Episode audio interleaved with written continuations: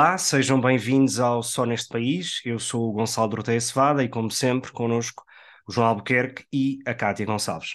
Esta semana, e porque estive de férias nos últimos três dias e, portanto, não, não tão a par uh, do país e do mundo, um, peço desculpa se uh, o grande capital não se sentir uh, justamente defendido por mim, mas, uh, como disse, estive de férias e, portanto, não, para o caso de não ter todos os argumentos necessários para rebater o socialismo reinante neste podcast, um, peço desde já desculpa por isso. Um, e feito o moto, a introdução, o nosso primeiro tema de hoje tem que ver com um, um observatório de preços. Uh, Corrijam-me se estiver equivocado no nome, mas um observatório de preços um, sugerido pelo governo, ou talvez por uma daquelas 15 personalidades que existem na equipa de comunicação do governo para dar boas notícias uh, ou fazer spins para o outro lado, um, mas, enfim, um observatório de preços para avaliar a subida dos preços, nomeadamente de, de bens alimentares e de bens considerados essenciais. A discussão um, uh, dominou o debate em Portugal nos últimos dias, na última semana, em particular sobre conceitos em torno de margens brutas, EBITDA, lucros, uh, lucro tributável, um, margens operat operativas ou operating profits, etc. Um, e, portanto, é, é, precisamente por aí que começamos, e eu começo por ti, João. Um, primeiro, se nos consegues, enfim, dar assim uma explicação lá miré, primeiro, até porque este podcast tem, uh, tem uh, o objetivo, não o objetivo, mas uh, tenta ser o mais possível pedagógico, QB, um, se nos consegues explicar uh, a mim incluído, que estive de férias, a diferença entre uma margem bruta e o lucro um, e até que ponto é que de facto estamos a assistir um, a um incremento de 200%, como diz o Ventura, uh, das margens de lucro ou operativas, ainda não percebi, dos supermercados. Mas se começarmos pelos conceitos básicos, já não era, uma má, já não era um mau começo. Olá aos dois, e de facto a primeira coisa que, que, queria fazer era pedir desculpa aos nossos ouvintes pelo facto da semana passada não termos conseguido gravar, a responsabilidade é, é toda minha, porque motivos de agenda uh, profissional não, não me permitiram mesmo de todo uh, proceder à gravação e, portanto, é bom estarmos, estarmos de volta aqui como vêem, e isto sobre os nossos ouvintes, não há vantagens nenhumas em ser eurodeputado, porque nem dedicar uma hora para um podcast amador consegue, portanto não, não enveredem por aí. Desculpa, é, João, força. É, o problema é o profissionalismo que nós metemos neste, neste amadorismo. O mais possível. Isso eu não devido. Um, bom, eu, eu, não, eu não, não sei se iria tanto uh, por, por, por aquilo que tu disseste, uh, e eu percebo, eu percebo a, a intenção, e de facto poderá fazer sentido explicar um, os conceitos da margem lucro e da margem bruta e dos lucros e etc. Uh, aquilo que eu acho que é relevante e nós tentarmos uh, perceber o porquê é o que é que está por detrás deste, deste aumento. E, sobretudo, percebermos o impacto que as medidas, de certa maneira, têm sido adotadas em diferentes países, pode ter naquilo que nós verificamos no nosso dia a dia, no, no consumo diário que fazemos dos produtos uh, que temos consumir. E nós já tínhamos falado disto há uns tempos, uh, quando, quando se andava perdido na discussão portuguesa dos casos e dos casinhos, e, e para trás e para a frente, e discutirmos pouco uh, as questões verdadeiramente importantes de política, que se tinham perdido, tinha deixado essa alerta na altura, que se tinha perdido uma excelente oportunidade para nós debatermos e, e, fazermos, uma, de certa maneira, uma análise comparada daquilo que aconteceu em Espanha com aquilo que estava a acontecer em Portugal. E nós assistimos hoje, uh, para já, uh, com o aumento, de, com a inflação em Espanha novamente disparar, mas aquilo que nós assistimos é que as medidas adotadas em Espanha, que muita gente saudou como sendo uma bala de prata para a resolução dos problemas do aumento dos, dos preços, que foi a descida do IVA dos, dos produtos alimentares, ou pelo menos num, num cabaz de produtos essenciais, não teve claramente o efeito que era pretendido. E aquilo que nós verificamos em Espanha é que os produtos que sofreram uma redução do IVA não tiveram uma redução do preço direto para o consumidor. Porquê? Porque a redução do IVA foi absorvida no preço final por parte das distribuidoras. E isto é uh, mais do que claro, uh, há, mais do que notícias e estudos sobre uh, o impacto que esta, que esta medida tem. Por sua vez, em Portugal, esta medida não aconteceu e, e, e, é de facto uma medida que tem sido muito defendida pela direita, porque acha que é baixando os impostos que se consegue reduzir o preço dos alimentos e a verdade é que aquilo que nós estamos a assistir é que não houve nenhum aumento de impostos e, e os produtos continuam a aumentar. Uh, aquilo que se julgava ser, numa, numa primeira fase, fruto da inflação, agora encontra dificuldades de justificação neste aumento da inflação, quando a inflação em Portugal está numa trajetória descendente. E, portanto, importa de facto explicar ou perceber qual é a razão que leva a que a inflação esteja a baixar e os preços dos produtos não estejam a acompanhar essa descida. E nós voltamos novamente a ver uma situação em que, sempre que há uma situação de subida das matérias-primas, enfim, uh, os combustíveis foram sempre um bom exemplo disto. Sempre que há uma subida uh, muito acentuada de, dos, do, dos preços das matérias-primas, uh, o, o, produto final sofre um aumento muito acentuado, mas quando essa descida é também muito acentuada a seguir, não há uma descida também acentuada dos preços quando, quando as matérias-primas voltam, voltam a descer. E, portanto, aquilo que nós temos verificado e aquilo que têm sido as notícias que têm saído a público, até por causa da fiscalização que a ASAI tem estado a desenvolver, é que há, de facto, uma absorção de uh, uh, valores uh, e de aumento dos lucros da parte das distribuidoras que estão, de certa maneira, a absorver aquilo que poderia ser já uma descida acentuada dos preços por causa da, da por via da redução da inflação que está, que está a verificar. E é isto que importa, de facto, uh, combater. Uma das, enfim, uma das coisas que tu disseste que, que me parece particularmente curioso é que não houve, e cito, não houve um aumento de impostos, mas os produtos continuam a aumentar. Uh, enfim, se há coisa que nós sabemos é que uh, o IVA, sobretudo o IVA, incide sobre o valor do preço de venda ao consumidor, um, neste caso que é o consumidor que, que, que, paga esse imposto, não é? Porque no fundo consegues fazer sempre um, um, reverse charge nos vários momentos da cadeia em que o IVA se vai passando até chegar ao consumidor. Um, a verdade é que o, o Estado teve em 2022, e já falámos aqui de, várias vezes sobre isso, uh, uh, receitas recorde uh, em matéria de, de, de impostos. Um, e, portanto, quer dizer, do mesmo modo que que dizes que os preços aumentam, o Estado de facto também, apesar dos impostos não terem nominalmente, no sentido da taxa ter aumentado, a verdade é que está a arrecadar muito mais receita, precisamente pelo efeito da inflação. E disso, de facto, uh, uh, peço desculpa pela expressão, mas fogem com o rabo à seringa sempre que, que se fala desse ponto, porque não há um interesse nenhum do Ministério das Finanças em perder essa receita. Um, mas, mas, mas, não necessariamente, mas deixa-me só, deixa só rebater muito rapidamente, para não roubar tempo à, à Cátia. Não necessariamente, ou, ou seja, eu, eu, concordo, não, não estou a rebater minimamente, não estou a rebater aquilo que tu estás a dizer, porque é, é factual, obviamente, que não tendo havido um aumento nominal dos impostos, não, não, o governo não aumentou o IVA nem em nenhum dos, escala, dos A taxa efetiva manteve-se manteve-se a mesma. Manteve-se manteve taxa nominal. Mesma. E, portanto, não estou a contestar os factos de que, de facto, há um aumento dessa receita por via do aumento dos preços e, portanto, a taxa, a porcentagem aplicada ao preço, uh, o preço aumentando. A, o aumento a, é proporcional, no fundo. A receita, a receita aumenta proporcionalmente, uhum. naturalmente.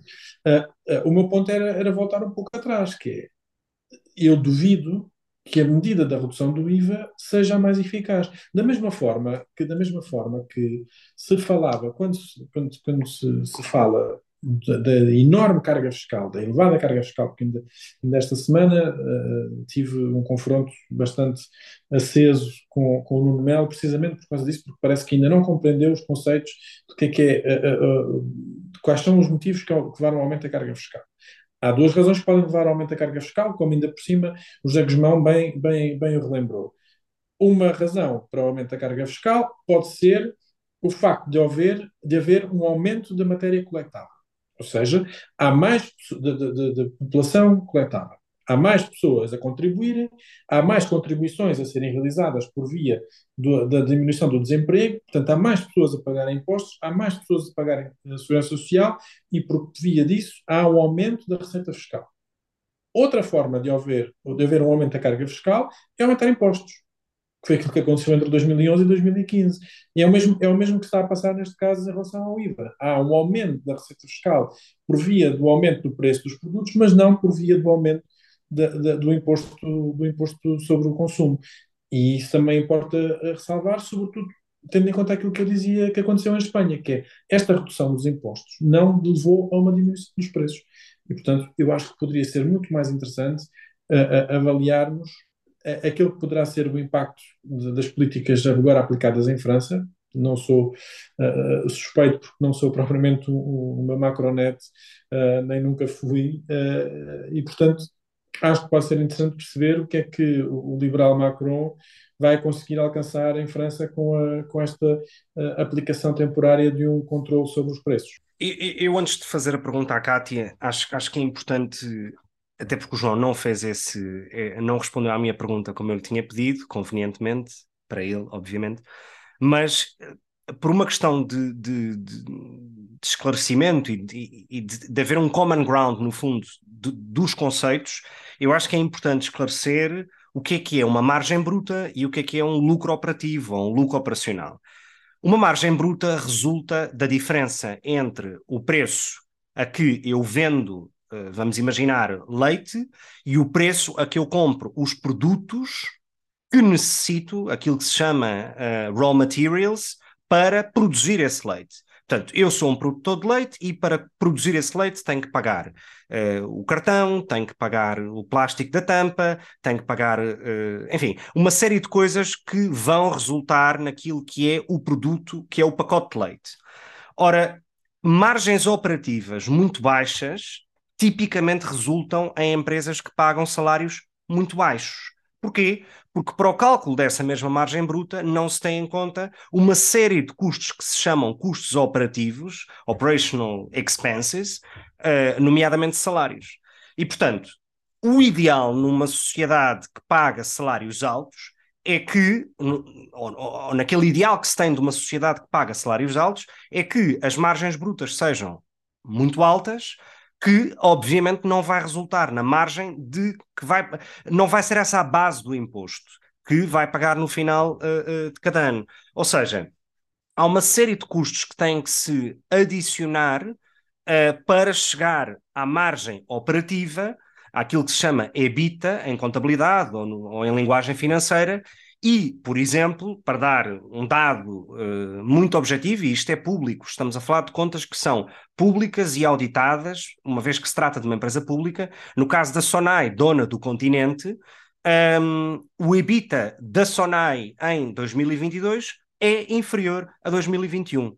Há uma redução do EBITDA, ou seja, do lucro operacional da Sonai, na ordem dos 6%, uh, de 2022 para 2020, de, de, em 2022 com relação a 2021. E, portanto, este mito que se criou de que as distribuidoras estão a ganhar muitos milhões e que estão a lucrar brutalmente comparativamente com anos onde não houve inflação, é mentira. É factualmente mentira. Isto são dados das contas que estão auditadas. E, portanto, e isto é um facto.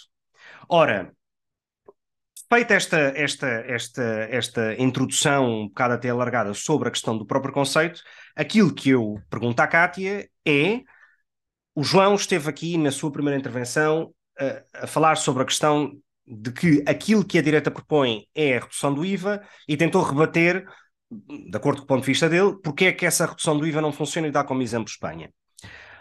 Eu não concordo, mas não vou entrar por aí agora. Aquilo que eu te pergunto é, então, qual é a solução para, uh, uh, de facto, garantir que não há esta tal subida generalizada de preços, quando sabemos que os Estados-membros, individualmente, os governos dos Estados-membros e os bancos centrais dos Estados-membros não têm mecanismos de política monetária para combater a inflação.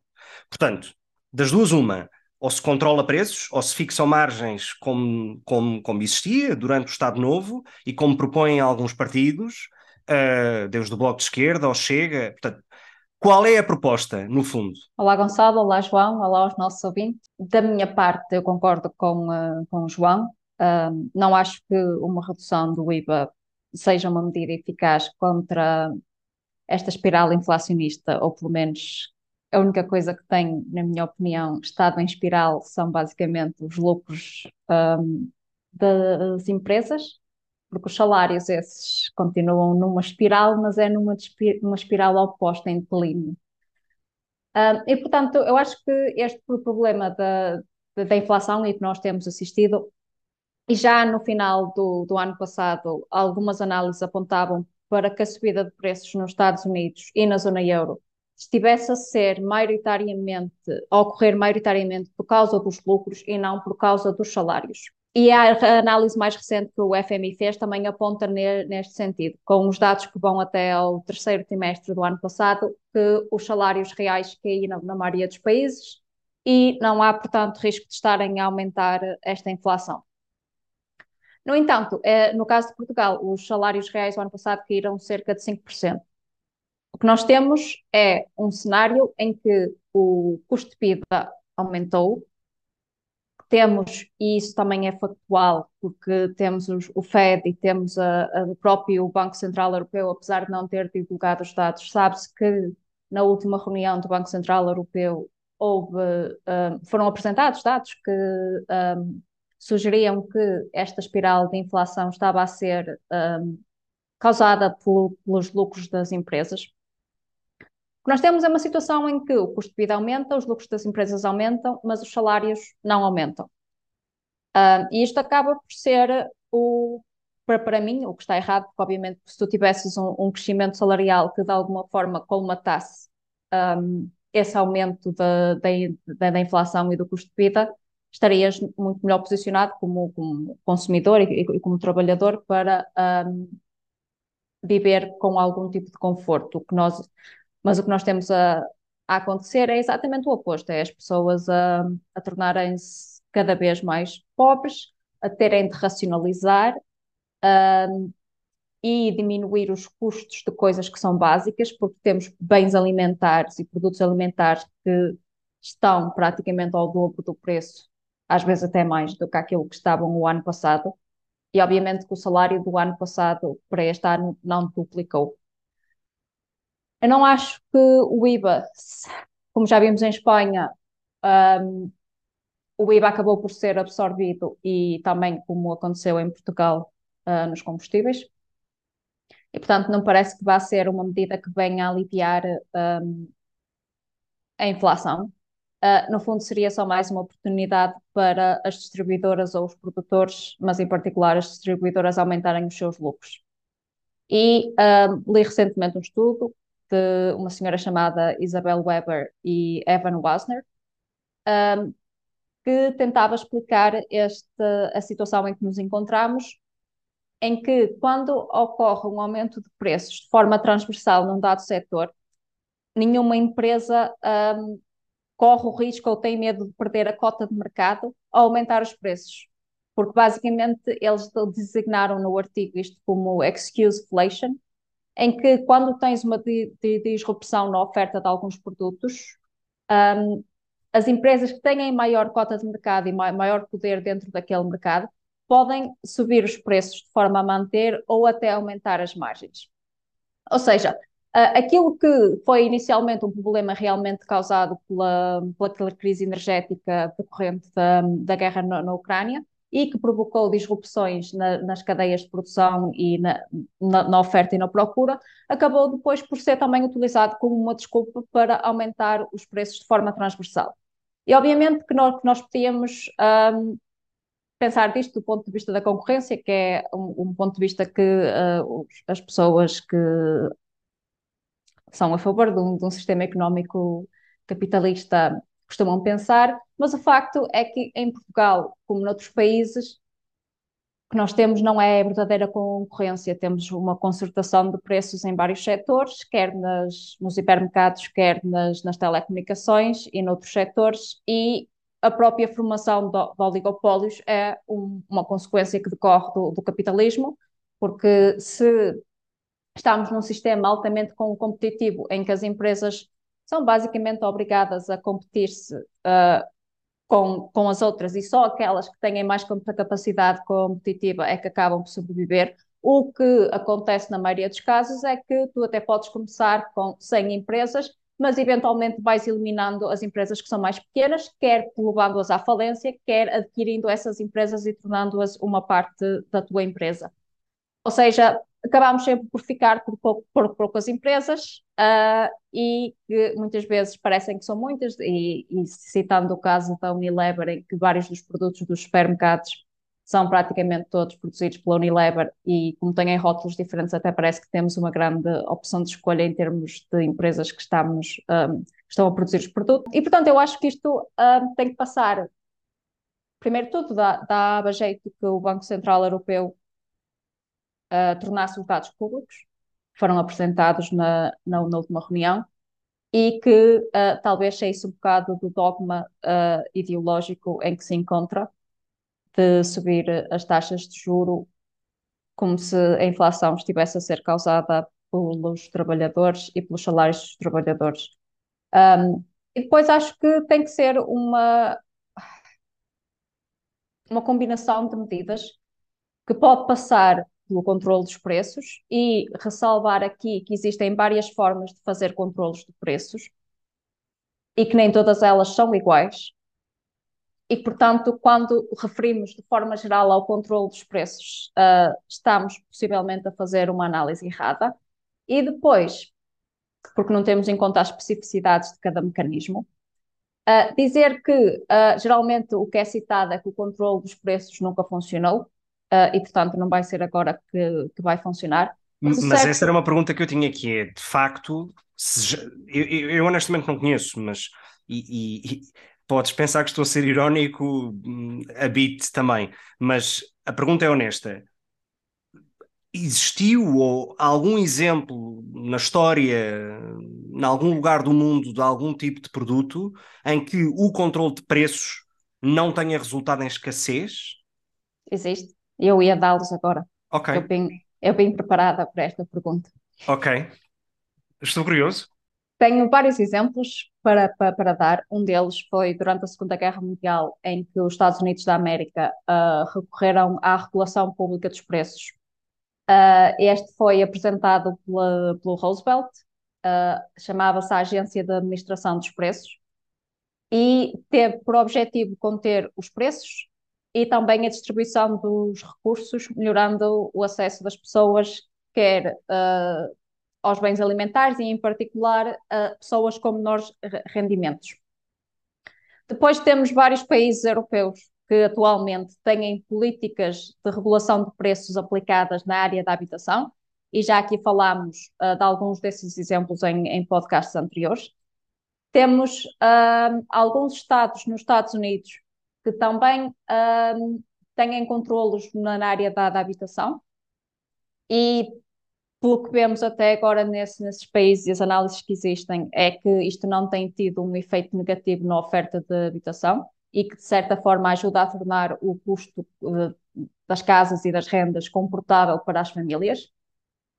E mais recentemente na Alemanha, a medida de controlo do, do gás, uh, do preço do gás, em que foi feita um controle do preço não linear e não peçam para explicar com grande detalhe como é que isto funciona, porque sai fora da minha área de, de conhecimento, mas do que eu percebi é que existe um preço que se aplica uh, até um certo nível de consumo às famílias e que é financiado pelo Estado e depois, a partir daquele certo nível, passa a aplicar-se outro preço.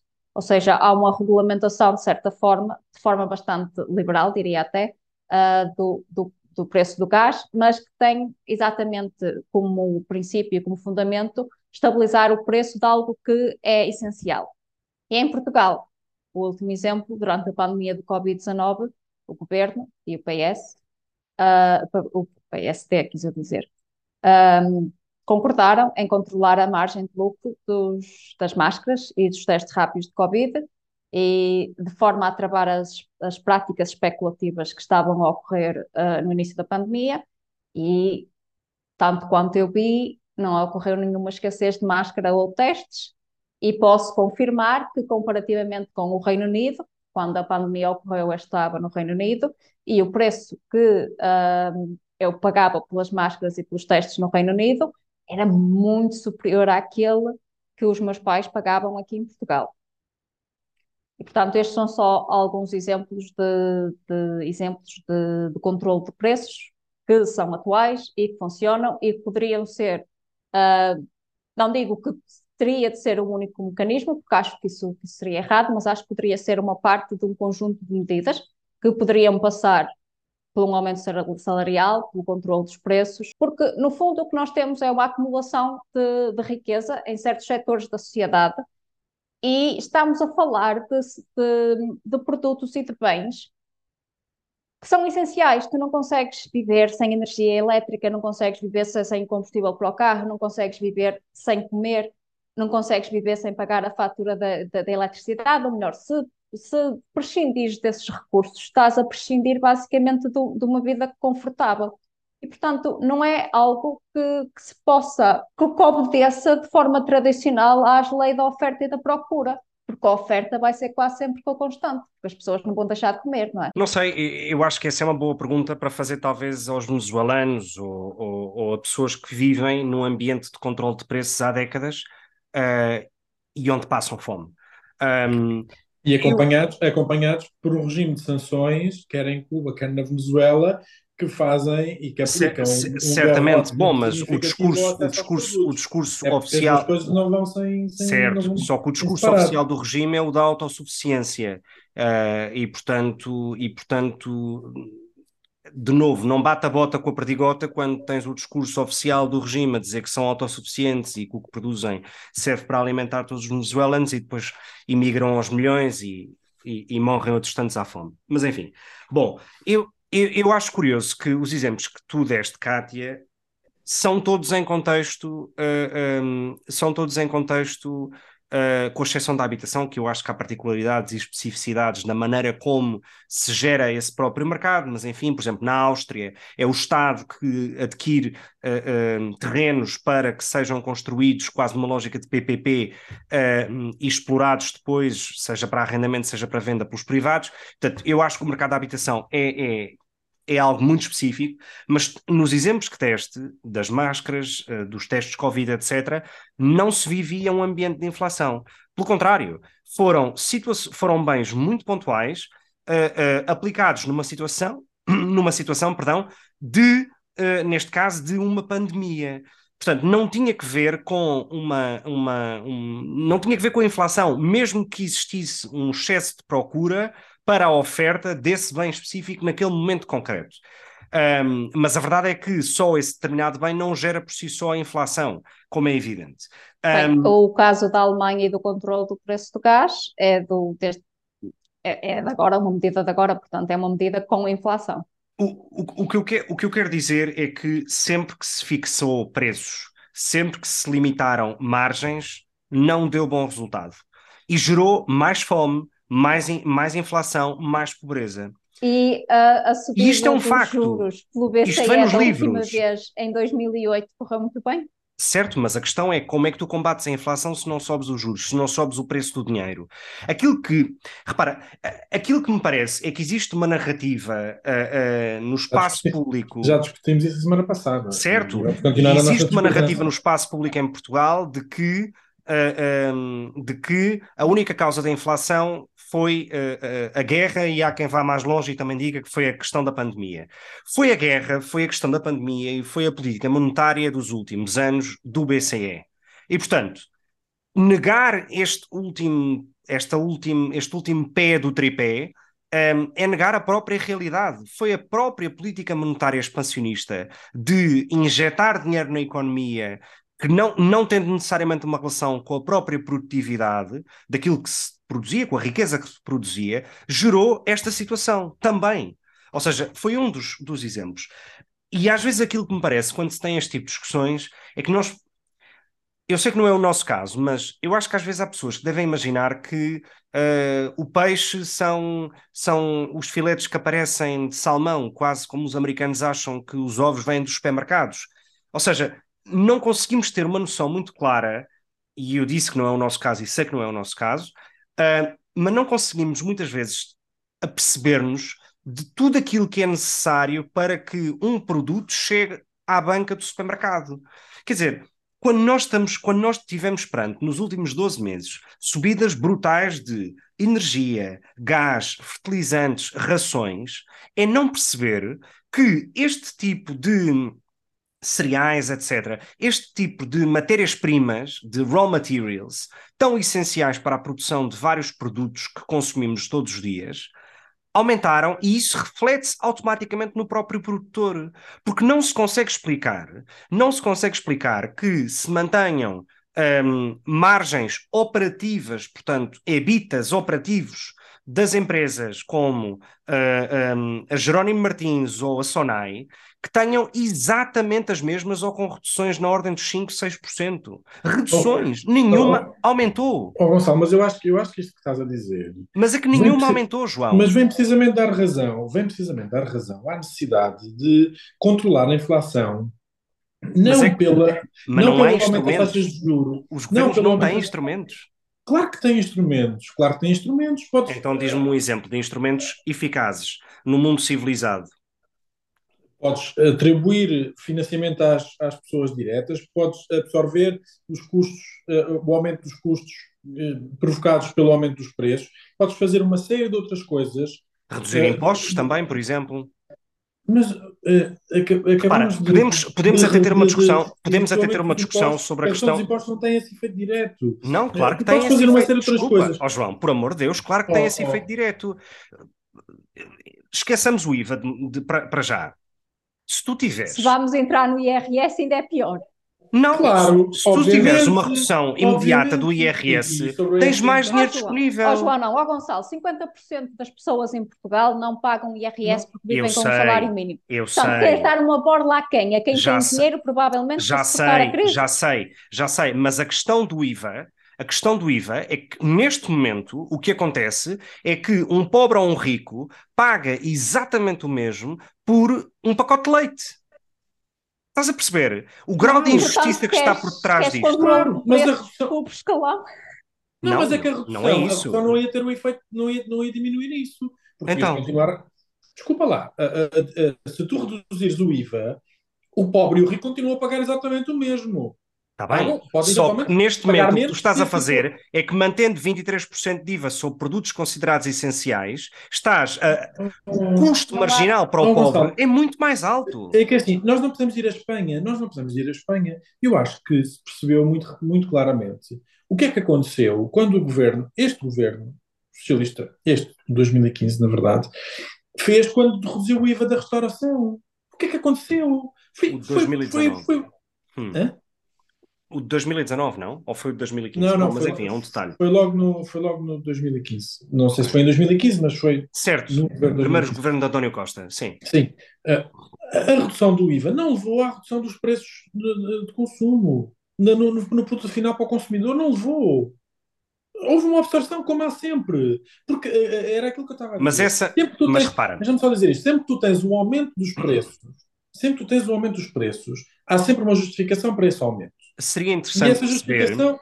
essa justificação é sempre o preço das matérias-primas, o preço dos, dos, custos de contexto. Mas a questão, João, sabes o que é? Que é? é que tu com esse discurso, tu com esse discurso queria, tu e, e quem tem esse discurso, a Cátia incluída, quando se tem esse discurso de que o, quando se retira o efeito do imposto no preço que o consumidor paga, seja do que for, e que isso é automaticamente absorvido pel, pelas empresas ou pelos empresários, automaticamente automaticamente a ideia que dá é, no caso do IVA, os empresários têm, uh, uh, viram os seus dividendos subir 23%. E isso não é verdade. Não é, objetivamente não é verdade. Eu adorava perceber quanto, de impostos, quanto de impostos, quanto de impostos sobre o lucro é que os restaurantes pagaram, nesse exemplo que tu deste, desde que se retirou o IVA Eu não estou a dizer, eu não estou a dizer que eu, eu, não estou a dizer que a redução do IVA claro, dos 23 muitos, 15% levou a que, a que, essa, a que essa redução tenha sido Oh, João, uh, muitos investem. Direto. Muitos... Não, não é isso, não é isso. Tem que ser transformada em lucro direto para os, para, para os, para os operadores, para os Bom, empresários mas é, da restauração. Mas é a imagem que não, dá. Não é isso que eu estou a dizer. É que esse dinheiro, esse dinheiro, por exemplo, esse dinheiro que os empresários não, não digamos, absorvem, no, aplicam no preço, ou seja, que na prática o consumidor não nota a diferença, muitas vezes nesses casos, um, muitas vezes nesses casos, e no caso dos restaurantes, então, oferta não falta, portanto, não há aqui claramente um problema de concorrência. Se as pessoas sentem que estão a ser roubadas, e digo isto entre aspas, uh, não nos ouvem, portanto, digo isso, não nos veem, portanto, vou, vou dizer isso, uh, as pessoas podem ir a outro restaurante, uh, etc. Ou seja, mas, têm essa mas opção. Atenção, mas e não é só isso. Muitas vezes.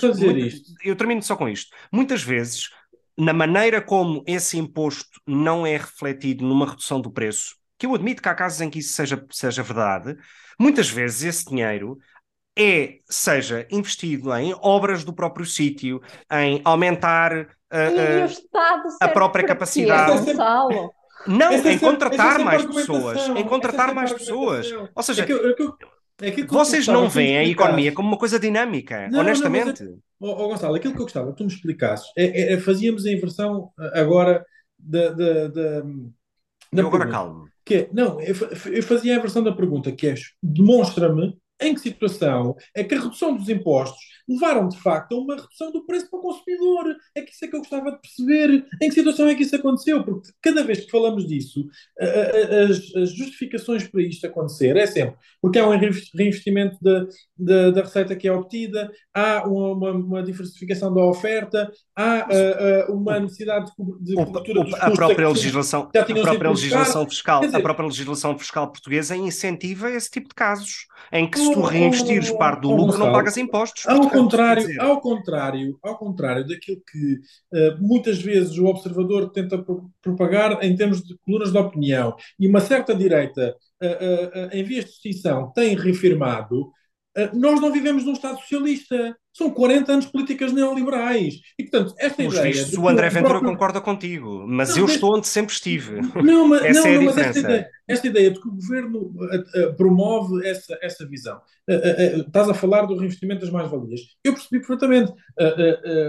isto é, um, é, uma visão capitalista. Nós vivemos nesta sociedade. É isso que temos. Agora, eu ainda não consegui perceber em que momento e em que circunstância histórica ou nacional, ou, ou um exemplo que seja, em que a redução dos impostos tenha levado a uma diminuição do preço dos produtos. É que é isso que eu não entendo. Não acontece. É sempre absorvida por outra forma. Aquilo que eu estava a dizer. Há uma coisa é, que eu sei: é que tens... o preço das coisas reduz com o aumento da concorrência. Mas, não tenho a menor dúvida. E onde é que está a concorrência? Ainda agora, ainda agora. Mas no caso ainda mais recente, no caso ainda mais recente, tu tiveste da redução do ISP, andámos, andámos meses a bradar e exigir ao governo a redução do imposto sobre os produtos petrolíferos. O governo finalmente cedeu, muito a contragosto, porque não era a intenção que tinha para, para, para uh, uh, reduzir o preço dos, dos produtos uh, dos combustíveis. Não houve redução imediata do preço. Não houve. Mas sabes porque é que não houve redução é, imediata é do preço? Assim, há sempre uma Porque desculpa. o preço do próprio dia tem que ver com o petróleo. Sabes que o negócio do petróleo é negócio de futuros e, portanto, é o preço ou seja, os, o preço do próprio aumentos, dia não se reflete, aumentos, não reflete nesse próprio dia. Não é? Os aumentos são sempre imediatos, porque tu aumentas sempre, cada vez que há um, um, um alerta de um aumento do preço do barril, tu aumentas os, imediatamente os preços, com base das previsões que fazes do futuro João, e dos custos que vais ter no futuro. Mas objetivamente, objetivamente aquilo que passou é que há, o governo decide lançar um observatório de preços que se vem a perceber hoje pelo Diário de Notícias que já existe há sete anos, para uh, verificar uh, margens ditas altas das distribuidoras. Basta olhar para os relatórios e contas auditados destas empresas e em 2012, em 2022, perdão, não houve não houve um aumento de lucros, ponto. Isto é ah, objetivo. Mas tu, está, mas tu, estás aqui a defender as empresas e as margens de lucro das empresas. Eu não estou a defender não, as empresas, eu estou a defender factos. a dizer uma única palavra sobre o custo de vida e como é que os portugueses lidam com este aumento do custo de vida. Okay. Só te preocupa. Ah, isso é outra coisa. Os, o governo está sempre a falar dos impostos que, por causa da subida dos preços, o governo tem mais uh, lucro, porque a tributa, não é? E, e, então aumenta o rendimento do governo. Uh, mas as pessoas que mais beneficiam do Estado Social são exatamente aquelas que são mais pobres, porque há papel do Estado, de certa forma, e em utopia, porque nem sempre é esse o papel que acaba por ter, é reinvestir na sociedade e auxiliar aqueles que têm menos capacidade económica e dar-lhes oportunidades de, de vida mais dignas. Portanto, quando nós estamos a falar de reduzir também uh, os rendimentos que o Estado pode ter, estamos a falar de um desinvestimento em infraestrutura pública e Mas também um desinvestimento, e um desinvestimento nas pessoas mais pobres.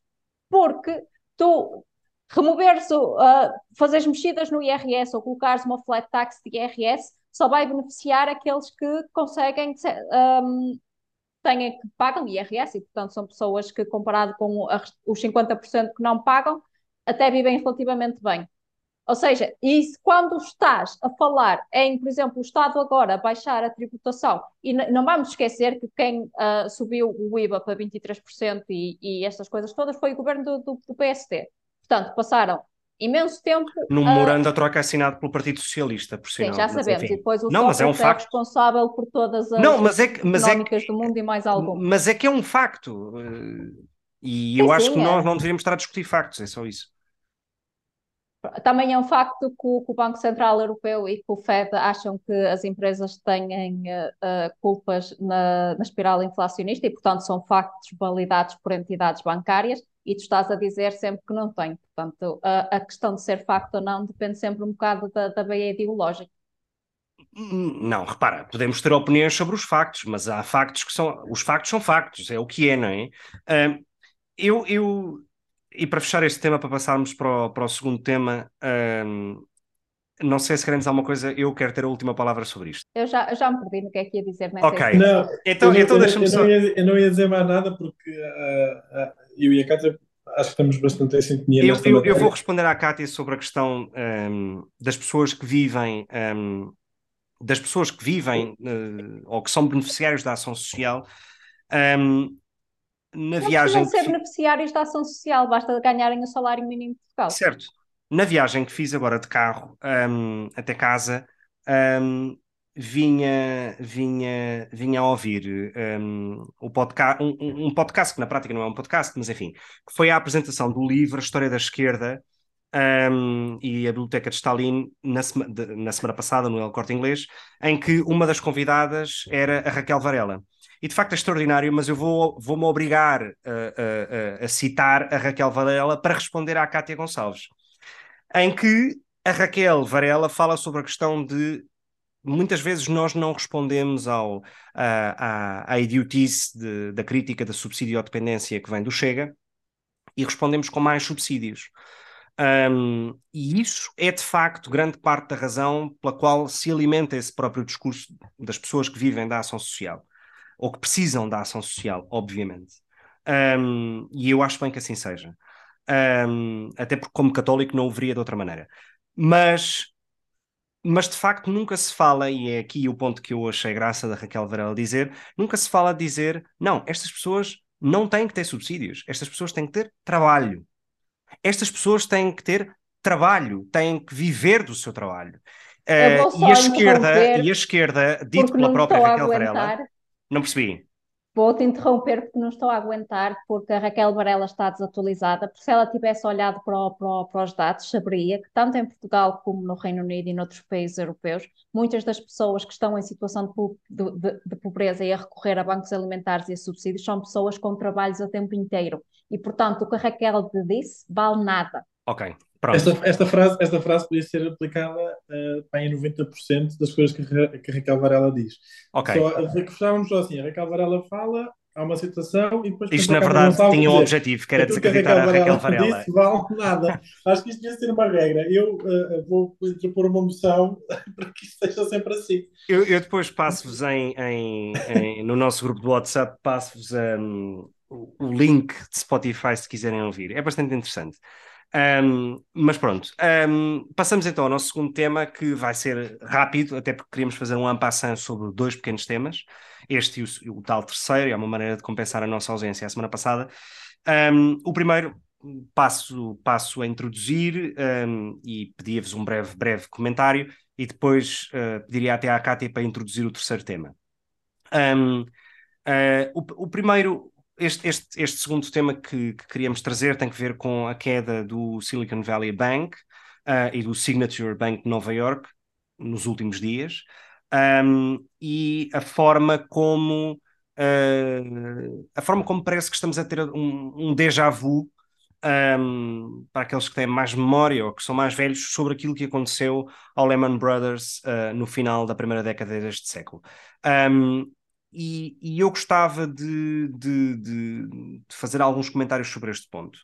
Um, o primeiro tem que ver com as diferenças. Eu acho que é importante fazer de facto aqui uma, uma um, clarificar as diferenças entre estes dois bancos, primeiro entre estes dois bancos em si.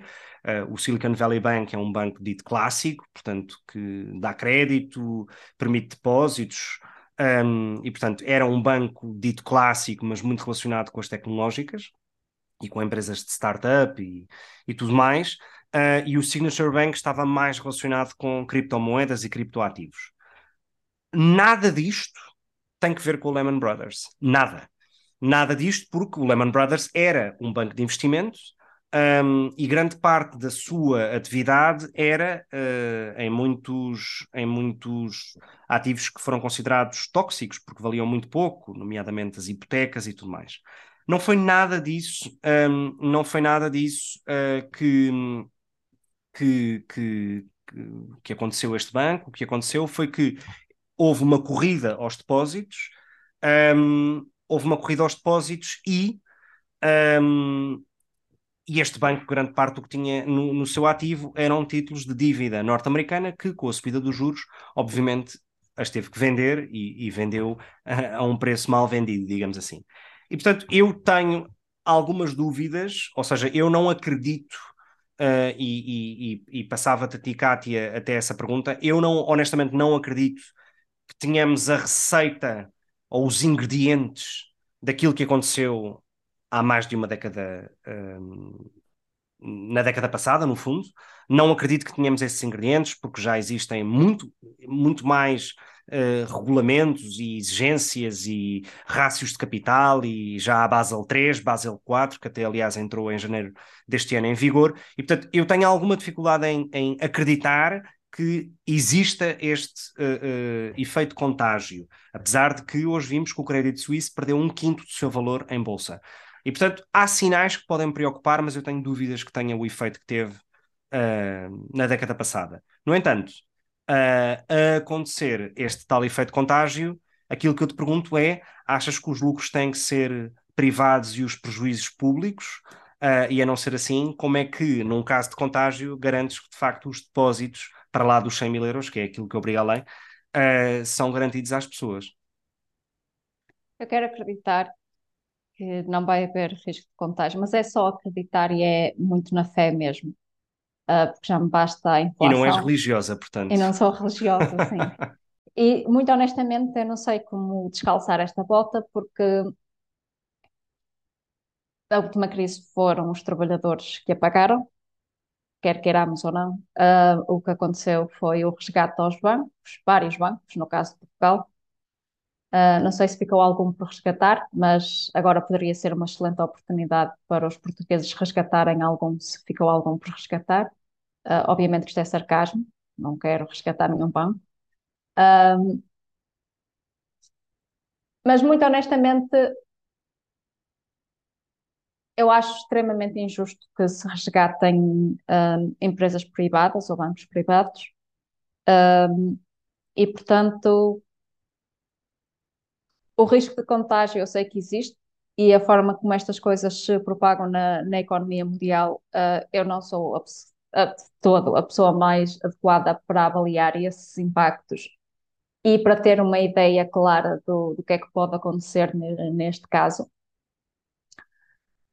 Mas o certo é que, por exemplo, o Reino Unido, na, na crise anterior, não resgatou o, o banco que faliu, penso que tenha sido só um, uh, e, portanto, e também não, não caiu o Carme Trindade, obviamente, que depois acabou por ser uh, levado atrás de, do resto do mundo e a, a crise também lá chegou e aplicaram-se todas as medidas austeritárias que foram aplicadas em todos os outros países.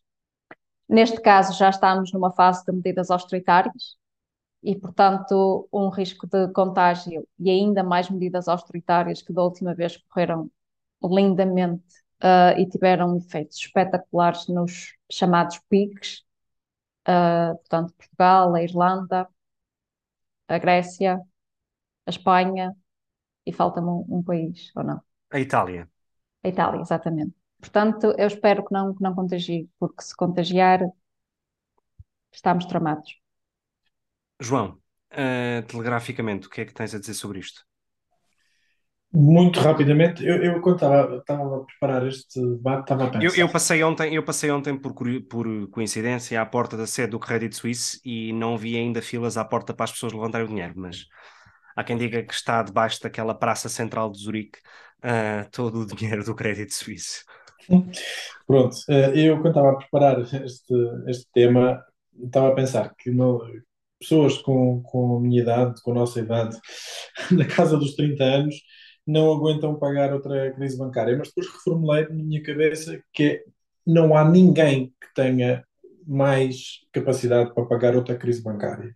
Uh, e aquilo que eu, aquilo que eu acho, um, enfim, deixando de parte, eventualmente até posso concordar que se calhar uh, os sinais poderão ser, de, poderão ser suficientes para não estarmos a entrar novamente numa, numa crise de contágio em que uma crise num banco arrasta os outros, uh, mas não tenho mesmo, uh, enfim, e utilizar uma expressão que não vou utilizar, mas não tenho mesmo uh, capacidade para enfrentar a necessidade de ter que pagar uma nova crise bancária. E aquilo que eu acho que é essencial são duas coisas.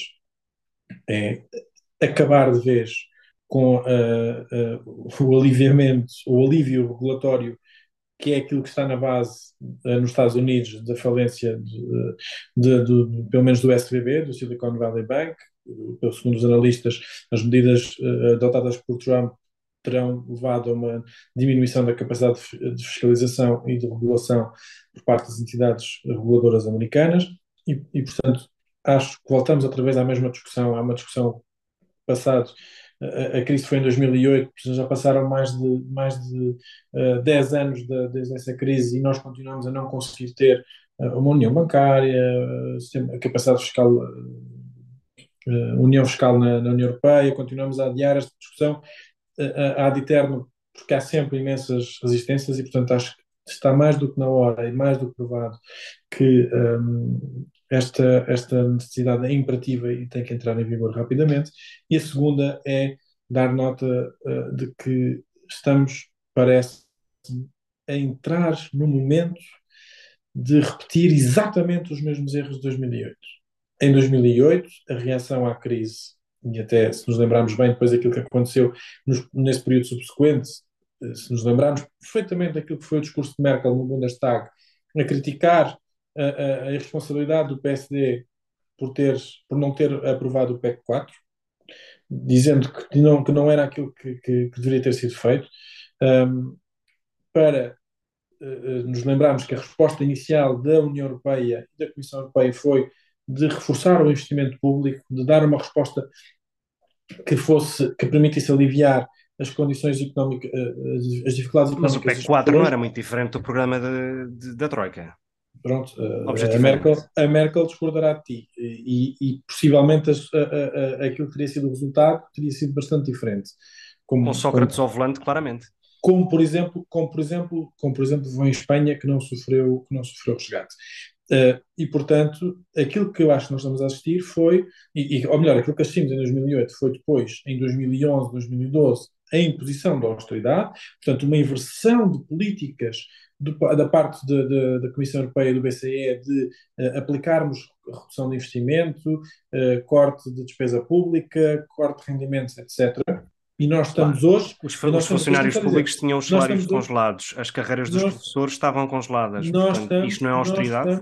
Nós estamos, nós estamos uh, a, a chegar aos quatro anos, praticamente aos quatro anos desde que começou a pandemia, estamos a entrar exatamente no mesmo, no mesmo, no mesmo timing e estamos novamente com a Comissão Europeia a discutir a eliminação do, do mecanismo de escape, o regresso de, de, das regras de estabilidade uh, orçamental e novamente a entrar no mesmo discurso na mesma narrativa, de que é necessário voltar a reduzir a, a, a dívida pública, voltar a reduzir o investimento público e, eh, de certa maneira, quase enterrar aquilo que foi a resposta da Europa à crise isso. com o Next Generation EU, com o Repower EU, com o SURE, etc. Isso, isso, isso, isso, isso pode ser parcialmente verdade, mas não é totalmente verdade. Até porque tu, tu melhor do que ninguém aqui, sabes que, uh, não sei se esta palavra existe, mas vou inventá-la, o relaxamento das regras sobre ajudas de Estado existe precisamente para garantir ou para permitir que os Estados façam investimentos públicos para empresas uh, direcionadas e que aquilo que se chama state aid, uh, as regras de state aid, que fazem parte do direito comunitário mais básico e elementar, não sejam cumpridas.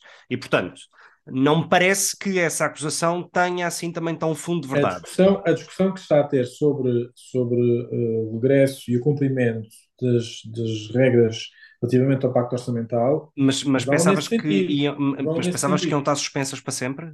Ah, eu, o pacto orçamental para mim já tinha acabado. Para mim já nem, pois, nem, sequer mas... tinha, nem sequer tinha sido, nem sequer era uma realidade. Portanto, eh, sobre esse aspecto não tenho qualquer dúvida. Era para acabar para sempre, definitivamente. Bom, uh, só para fechar e antes de irmos à música que hoje sou eu que dou, eu queria só dar um, um dois minutos à Kátia para fazer um lamiré sobre um terceiro tema que um, ehm, que acabámos por não discutir porque eu não estava por dentro do assunto. Portanto, ignorante me confesso. Kátia. Então, no Reino Unido, a terra da Margaret Thatcher, uma democracia que é uma monarquia uh, e que inspira os liberais e as pessoas de direita no geral, Margaret Thatcher, Winston Churchill. Um, tivemos um drama pouco democrático uh, durante este fim de semana que passou, em que o Gary Linkener, um, que é apresentador na BBC do Match uh, of the Day, uh, foi ao Twitter e escreveu que a retórica do governo, e neste caso em particular do Suella Braverman, um, no que diz respeito à Immigration Bill, uh, é bastante similar àquilo que uh, era dito na Alemanha nazi. E uh, isto provocou um, uma crise em que a BBC suspendeu o Gary, o seu comentário político no, no Twitter, em desacordo com uma medida do, do governo. Um, e, e o que acho eu que a BBC não contava era com um, o apoio dos colegas do Gary, que se recusaram também uh, a, a, gravar o programa ou a apresentar o programa. E, portanto, durante este fim de semana, na hora do Match of the Day, a BBC não transmitiu o Match of the Day e transmitiu qualquer coisa para encher uh, aquele espaço. Um, isto depois também levou a, a, uma reação por parte da sociedade, em que houve descontentamento, e esse descontentamento foi, foram feitas sondagens um, por tipo de, de, de, eleitor, ou seja, conservador, Labour, uh, e penso que eram só esses dois as opções na sondagem que eu vi. De qualquer forma, o consenso overall era que as pessoas estavam contra a suspensão e que não a consideraram muito democrática ou compatível com uma sociedade democrática. E relativamente à Immigration Bill, esta é ilegal. Uh, é ilegal no sentido que não respeita convenções internacionais das quais o Reino Unido é signatário e que dá efetivamente o poder uh, ao Home Office de decidir quem é que fica e quem é que é deportado sem, uh, com menor envolvimento dos tribunais. O discurso do Suella Braverman foi, em tudo, na minha opinião, um, uma retórica similar à Alemanha nazi e também tive a oportunidade de ler comentários, comentários não, uma entrevista de uma senhora que um, viveu durante a Alemanha nazi e vivenciou o Holocausto e que também uh, concorda que é um discurso, o discurso que está a ser adotado pelo Partido Conservador é bastante perigoso e uma parte desse discurso passa por uh, uma politização perigosa daquilo que são as o, o aparelho de Estado.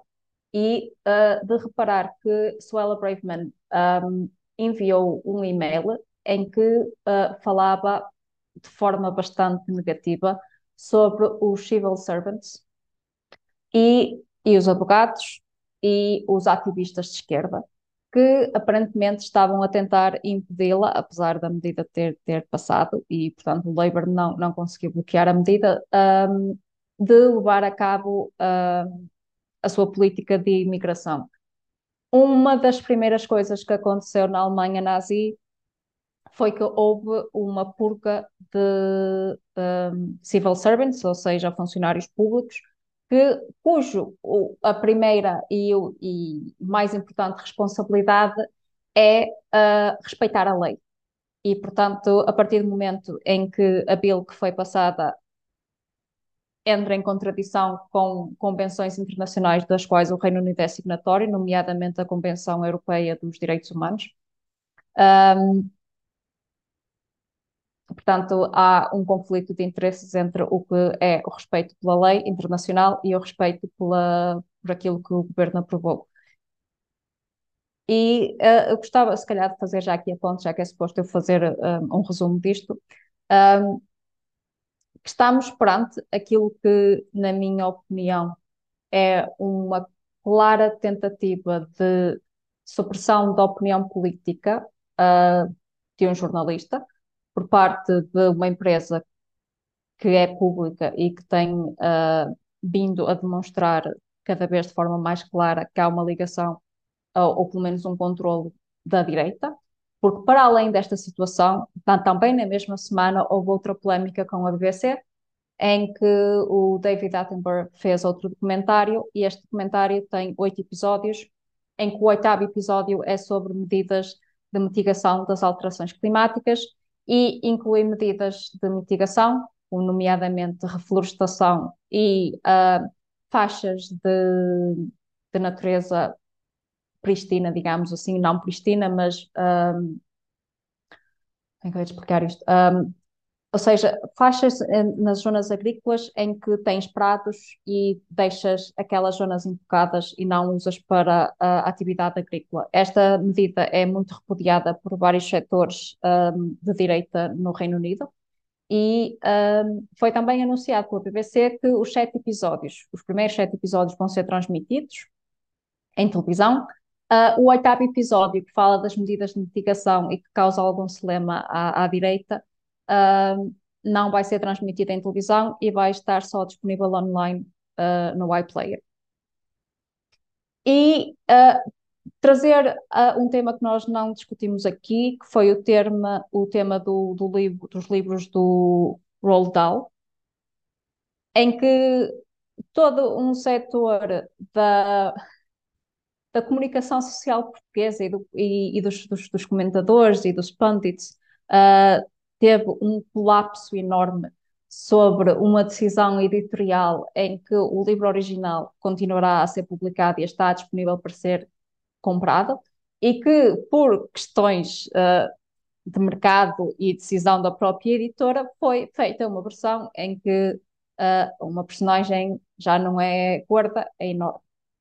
Isto causou o lápis azul da censura e nunca, nunca mais uh, os, os, snowflakes e os books são muito delicados e agora estão a apagar os livros todos.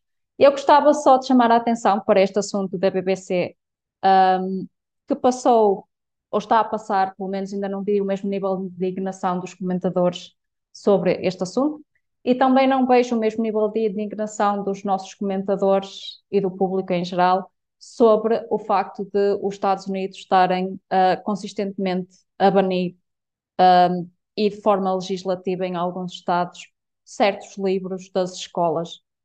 Uh, e a grande parte destes livros focam-se em temas, ou seja, têm personagens ou focam-se em temas que, uh, que tocam no, na, na, comunidade LGBTQ, pessoas de cor, e uh, em questões de educação sexual. E no estado de Indiana uh, passou a primeira Câmara uma medida que basicamente qualquer livro é proibido desde que alguém manifeste que aquele livro o insulta ou que aquele livro provoca desconforto.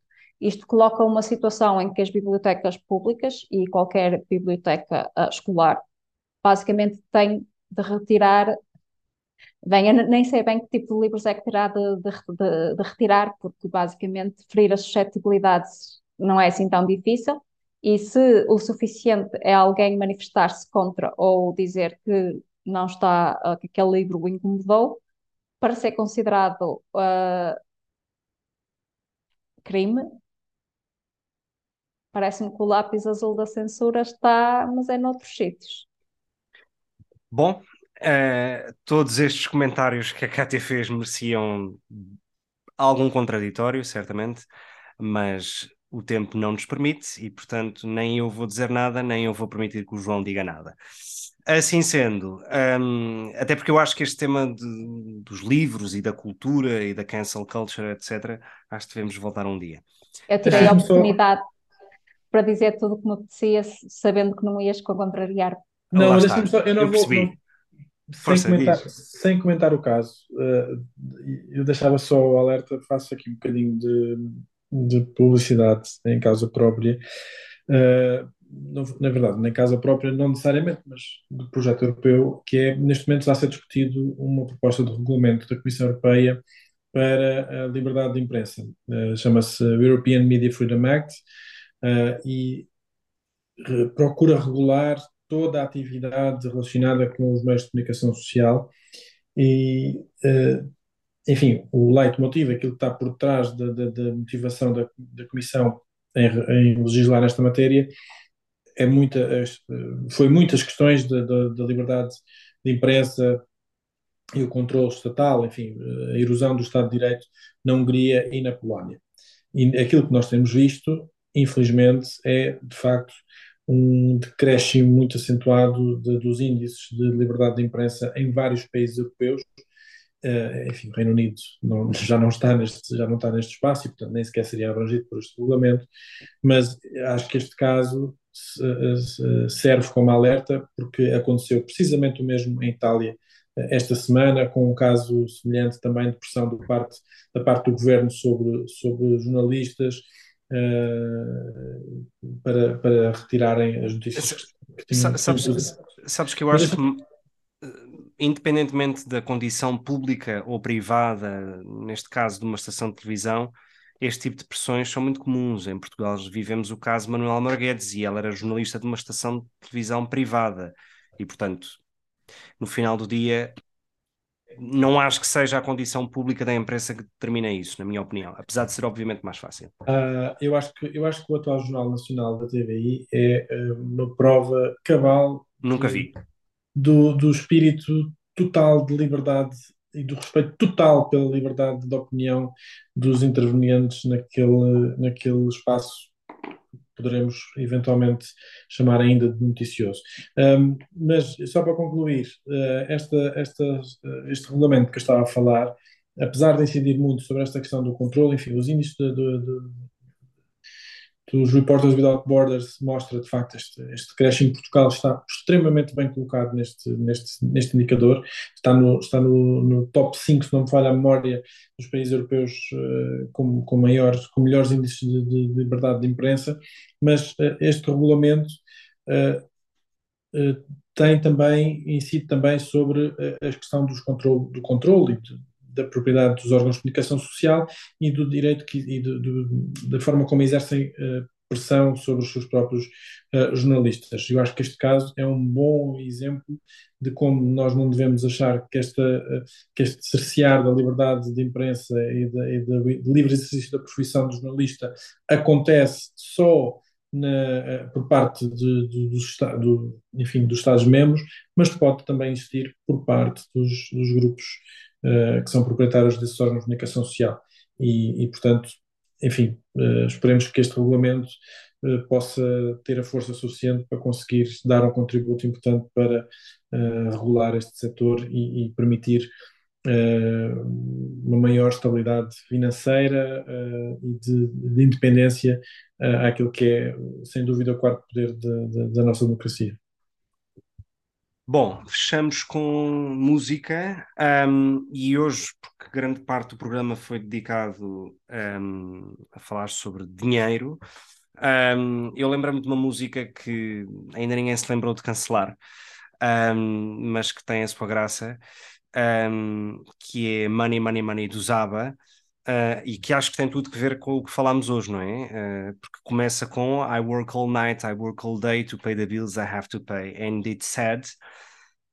And still there never seems to be a single penny left for me. That's too bad. E mais à frente diz que no fundo o que quer é uh, arranjar um homem rico. E este é o elemento que leva à, à, à minha surpresa sobre porque a música não foi cancelada ainda e portanto junta Uh, uh, é, é, a minha resposta, é, é, a minha resposta à Kátia sobre o facto dela ter falado sobre várias coisas e eu não ter respondido, e, e também por termos falado de dinheiro, portanto, money, money, money do Zaba. Uh, e com isto despedimos, voltamos na próxima semana. Um, isto, claro, se o João não nos obrigar a ter que adiar uma semana mais, assim esperemos que não, mas como disse, voltamos na próxima semana. Um, até lá e como dizem no podcast Money, Money, Money, tome bem conta da sua carteira.